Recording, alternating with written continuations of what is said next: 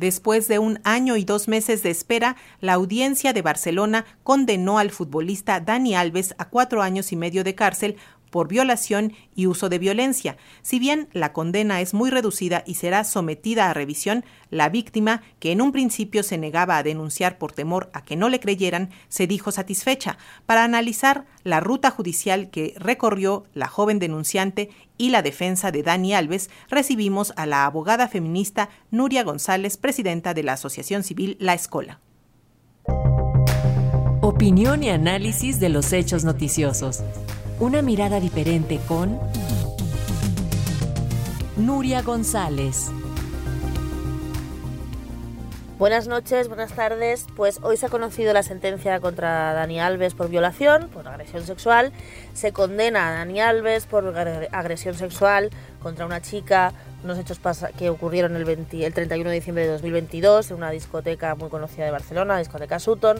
El tribunal reconoce que hubo agresión sexual, que hubo violencia que los hechos que ocurrieron fueron muy graves y que realmente el testimonio de la víctima es el que es lo que contó la víctima es lo que pasó.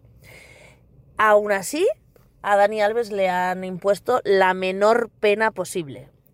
Podían imponerle de 4 a 12 años y se le de 4 a 10 años y se le ha impuesto una pena de 4 años y medio. Si tenemos en cuenta que ya ha cumplido un año y un mes y que ya ha sobrepasado un cuarto de la pena, su abogada lo que ha dicho, además de recurrir, es que va a solicitar que mientras se resuelvan los recursos, eh, Dani Alves esté en libertad provisional. Si eso no pasara, también podría ya acogerse a permisos. ¿Por qué a Dani Alves le han aplicado una pena tan baja? entendiendo el tribunal que había agresión sexual.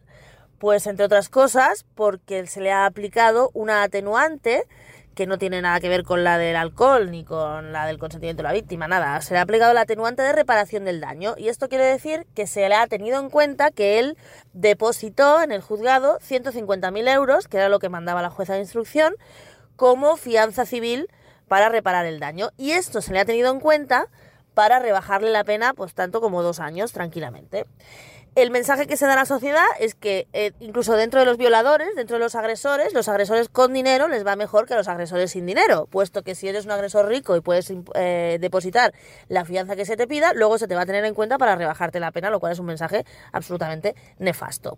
Además, hay que decir que Dani Alves, que es el primer caso que se, al que se le aplica la ley del CSI, ha sido beneficiado por la ley del CSI puesto que primero se aprobó, se vio que tenía un efecto totalmente contrario y se reformó, pero los hechos ocurrieron en ese impasse de tiempo en el que la ley del CSI fue eh, vigente sin ningún tipo de reforma, lo cual ha llevado a que a Dani Alves se le imponga una pena de prisión de cuatro años, cuando el mínimo antes de la ley del CSI y después de la reforma de la ley del CSI es de seis. Por tanto, la ley del CSI ha ahorrado a Dani Alves dos años más de prisión.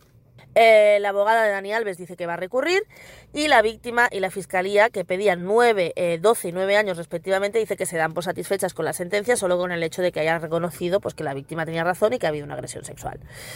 Veremos lo que pasa. Si, como digo, la abogada de Dani Alves ha solicitado que Dani Alves salga de prisión y que espere la resolución del recurso en libertad. Si eso pasa, podría salir incluso antes de Semana Santa y estaremos pendientes. Ciertamente es un triunfo que se haya reconocido que es una agresión sexual y se siga manteniendo la doctrina que dice que el solo testimonio de la víctima ya es una prueba. Pero lo que nos parece bastante eh, cuestionable es la suavidad de la pena eh, que contrasta totalmente con la sentencia, que es durísima y que reconoce eh, que los hechos fueron durísimos y que lo que pasó en la discoteca, en ese reservado de la discoteca, pues fue muy grave una vez más, una de cal y una de arena en la justicia, la justicia para las mujeres. Eh, bueno, todo nuestro apoyo a la víctima que se dice darse por satisfecha, yo también creo que es que está cansada. Ah, recordemos que su cara fue publicada por la madre de Dani Alves en todas las redes sociales. Y bueno, de momento Dani Alves está en prisión, veremos a ver cuánto está, no estará mucho, la verdad es que no estará mucho porque aunque le, le, le confirmen la pena, él, una vez que cumplida dos terceras partes, puede pedir el tercer grado y yo creo que Dani Alves, en menos de un año, en el peor de los casos, para él, estará en la, estará en la calle. Por lo tanto, quizá hasta vuelva a México. Entonces, bueno, seguiremos, ese es el resultado y seguiremos viendo a ver cómo evoluciona. Muchas gracias.